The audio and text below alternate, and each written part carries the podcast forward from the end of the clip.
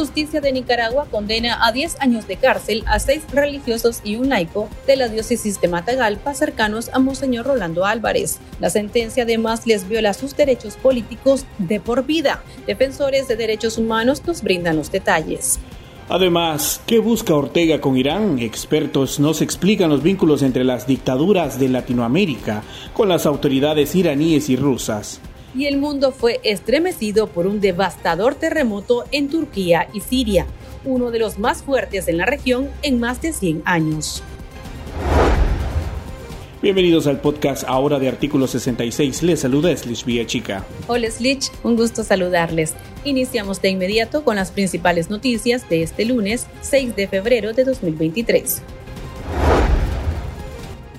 La dictadura de Nicaragua sentenció a 10 años de prisión a seis religiosos y un laico de la diócesis de Matagalpa, a quienes acusó de presuntamente conspirar y propagar noticias falsas contra el Estado. Los encarcelados son los sacerdotes Ramiro Tijerino, José Luis Díaz y Sadiel Eugarrios, el diácono Raúl Vega González, los seminaristas Darwin Leiva Mendoza y Melkin Centeno, y el laico Sergio Cárdenas, quien es camarógrafo del medio católico Matagalpino.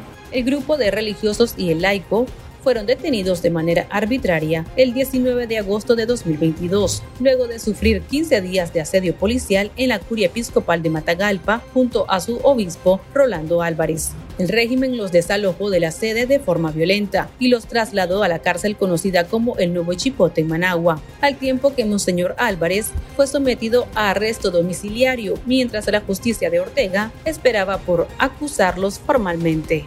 No fue hasta el 26 de enero que fueron llevados a juicios por delitos imputados a otros presos políticos. Después de cuatro días de audiencia, la jueza sandinista Nadia Tardencilla dictó el fallo de culpabilidad. Este 6 de febrero, Tardecía confirmó que los religiosos y el laico fueron condenados a 10 años de cárcel y 800 días multa, como lo solicitó el fiscal del régimen Manuel Rugama. Organismos de derechos humanos han calificado el proceso de tortura judicial y un atropello a los derechos humanos y a las garantías del debido proceso, así como una posible antesala del juicio arbitrario contra Monseñor Rolando Álvarez quien está acusado por los mismos delitos junto al sacerdote exiliado Uriel Vallejos. Escuchemos a la doctora Vilma Núñez de Escorcia, presidenta del Centro Nicaragüense de Derechos Humanos CENIT, quien nos detalla las arbitrariedades en contra de los miembros de la diócesis de Matagalpa y al abogado Dani Ramírez Ayerdis, secretario ejecutivo del Centro de Asistencia Legal Interamericano en Derechos Humanos, CALIT, que denunció al Estado de Nicaragua de imponer penas como una forma de venganza contra la Iglesia. Hay una situación gravísima en esta nueva sentencia, porque fíjate que les están imponiendo inhabilitación de por vida y suspensión de sus derechos ciudadanos ¿Me entendés? Esa es una aberración jurídica terrible.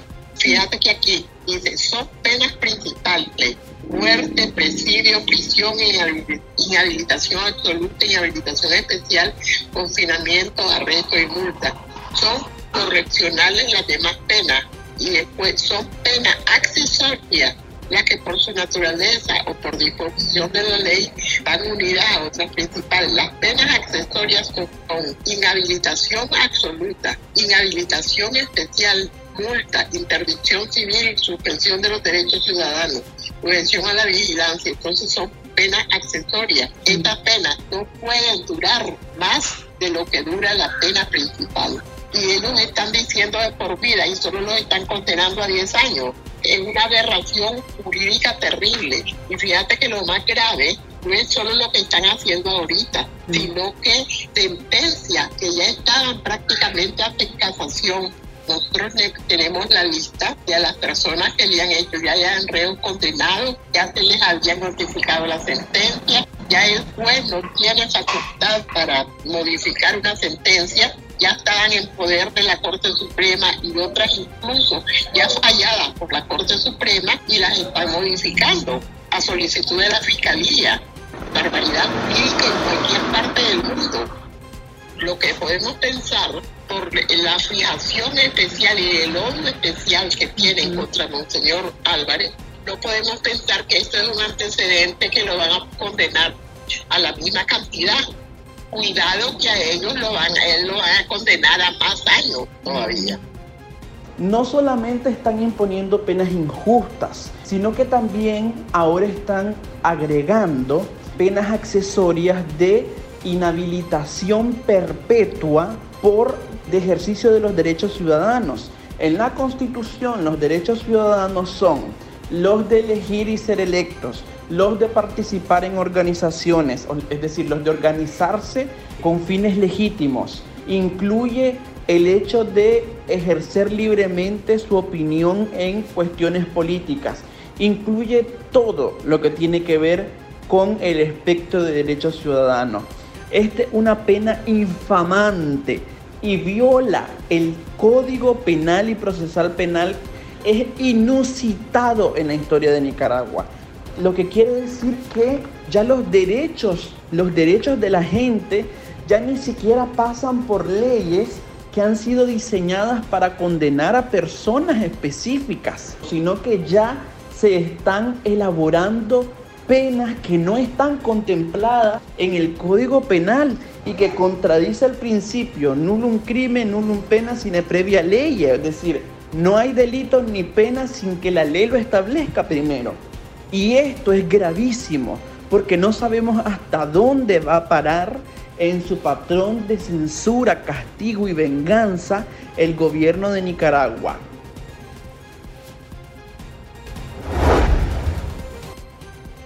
Tras la visita del canciller iraní José Amir Abdollahian a Nicaragua, el gobierno de Costa Rica señaló seguir con mucha atención la presencia de Irán en la región, debido a causas extrañas.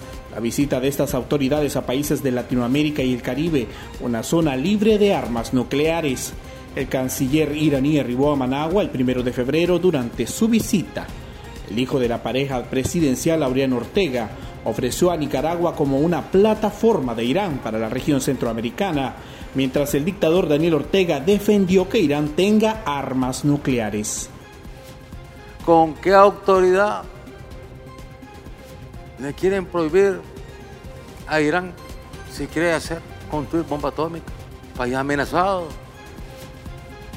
por potencias que tienen armas atómicas. ¿Con qué autoridad le quieren quitar las bombas atómicas? A la República Popular y Democrática de Corea. ¿Con qué autoridad? Ah, para aplastarlo.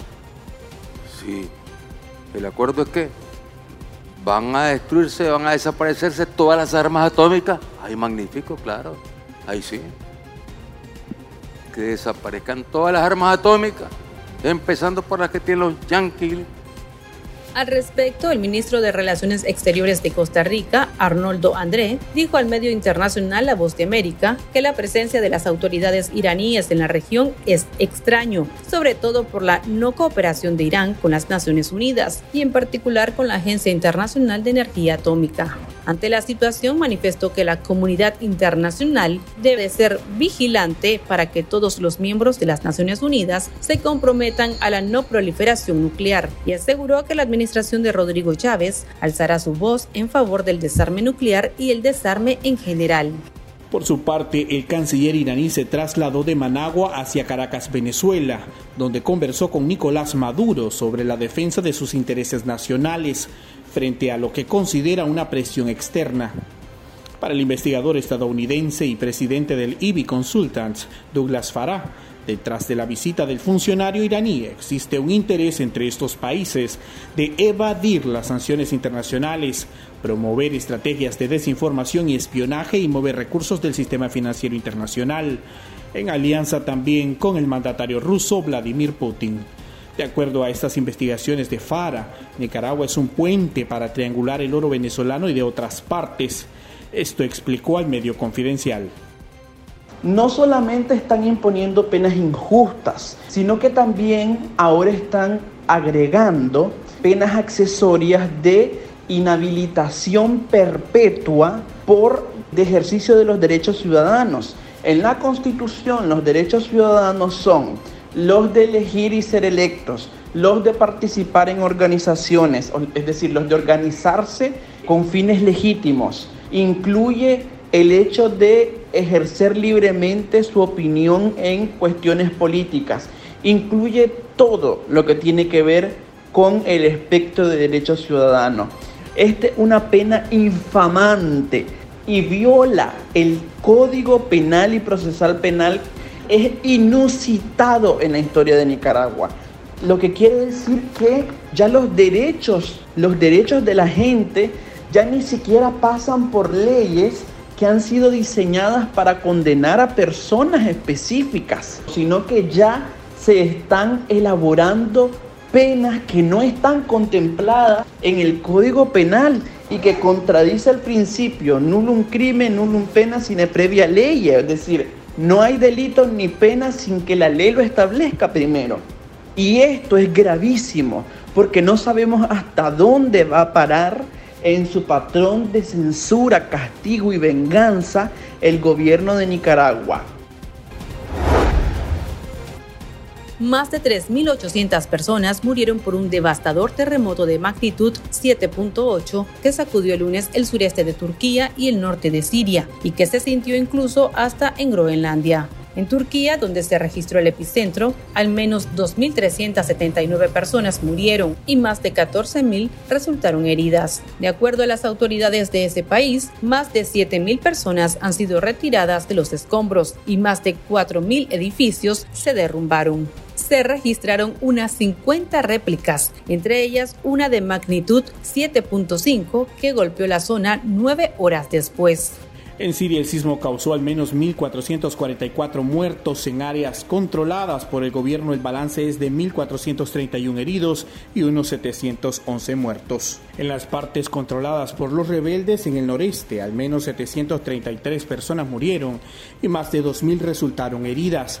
Según el grupo de rescate de los cascos blancos, el temblor se produjo a una profundidad de apenas 17.9 kilómetros. Según el Servicio Geológico de Estados Unidos, el epicentro se situó en el distrito de Pasarsik, en Turquía, a unos 60 kilómetros de la frontera siria. Turquía declaró siete días de luto por las víctimas. La Asamblea General de la ONU guardó un minuto de silencio por las víctimas del terremoto y el secretario general Antonio Guterres manifestó su profunda tristeza. El gobierno sirio pidió ayuda a la comunidad internacional que anunció el envío de ayuda y equipos de rescate. Fue el caso de la Unión Europea, así como de muchos de sus países miembros. También lo hicieron Reino Unido, Israel, India, Azerbaiyán y Ucrania, así como Grecia, rival histórico de Turquía. El presidente estadounidense Joe Biden prometió por su parte toda la asistencia necesaria y el mandatario ruso Vladimir Putin, que mantuvo conversaciones con sus homólogos de ambos países, aseguró que les enviará equipos de rescate. Otros líderes, como el Papa Francisco y el presidente chino Xi Jinping, hicieron llegar su pésame a las víctimas. Y estas son otras noticias que usted también debería saber hoy el Departamento Federal de Asuntos Económicos de Suiza decidió renovar las sanciones en contra de 21 funcionarios y tres instituciones del régimen de Daniel Ortega y Rosario Murillo, debido a las graves violaciones a los derechos humanos y de la represión contra la sociedad civil y la oposición democrática en Nicaragua. La renovación de estas sanciones entró en vigor el pasado 24 de enero y tendrán vigencia de un año más, en el que se evaluará la situación del país centroamericano. En la lista de sancionados se encuentran la vicemandataria Rosario Murillo y sus hijos Laureano, Camila y Juan Carlos Ortega Murillo. El padre Oscar Benavides, párroco de Molucucú de la diócesis de Ciuna, fue condenado a 10 años de cárcel, reveló el medio digital Despacho 505. El pasado 16 de enero, el religioso fue declarado culpable por los presuntos delitos de conspiración para cometer menoscabo a la integridad nacional y propagación de noticias falsas en perjuicio del Estado y la sociedad nicaragüense. De acuerdo con el mismo medio, durante el proceso judicial, los supuestos testigos de Molucucú no brindó información relevante que comprometiera al sacerdote, por lo que la fiscalía tuvo que valerse de imágenes extraídas en celular del padre, que incluía memes en contra del gobierno para inculpar al religioso. El padre Enrique Martínez Gamboa, párroco de la iglesia Santa Marta de la Arquidiócesis de Managua, será sometido a un juicio político el próximo 10 de febrero, revelaron fuentes anónimas a artículo 66. El religioso es acusado por los presuntos delitos de conspiración para cometer menoscabo a la integridad nacional y propagación de noticias falsas en perjuicio del Estado de Nicaragua. El sacerdote fue secuestrado con violencia el 13 de octubre de 2022 y se convirtió en ese momento en el noveno religioso encarcelado por el régimen Ortega Murillo en el contexto de represión contra la Iglesia Católica nicaragüense. Caritas de Jinotega anunció su cierre, confirmó una fuente cercana a esa fundación católica a la plataforma de medios de comunicación Voces Unidas. Para finales del 2022, la institución dedicada a la caridad de la Iglesia Católica de este departamento cerraba con saldos rojos, debido a que el Ministerio de Gobernación MIGOT les negó el aval para recibir apoyo de organismos donantes. De acuerdo a la información, el director de esta fundación, Monseñor Carlos Enrique Herrera, obispo de la diócesis de Jinotega y presidente de la Conferencia Episcopal de Nicaragua, ya había pedido resignarse ante esta mala noticia. Aquí termina el episodio de este lunes. Recuerde que esta y otras noticias usted las puede leer en nuestra página web www.articulo66.com. También puede suscribirse a nuestro podcast en Spotify y seguirnos en las redes sociales como Artículo 66. En Twitter nos encuentra como arroba artículo 66 Nica. Hasta la próxima.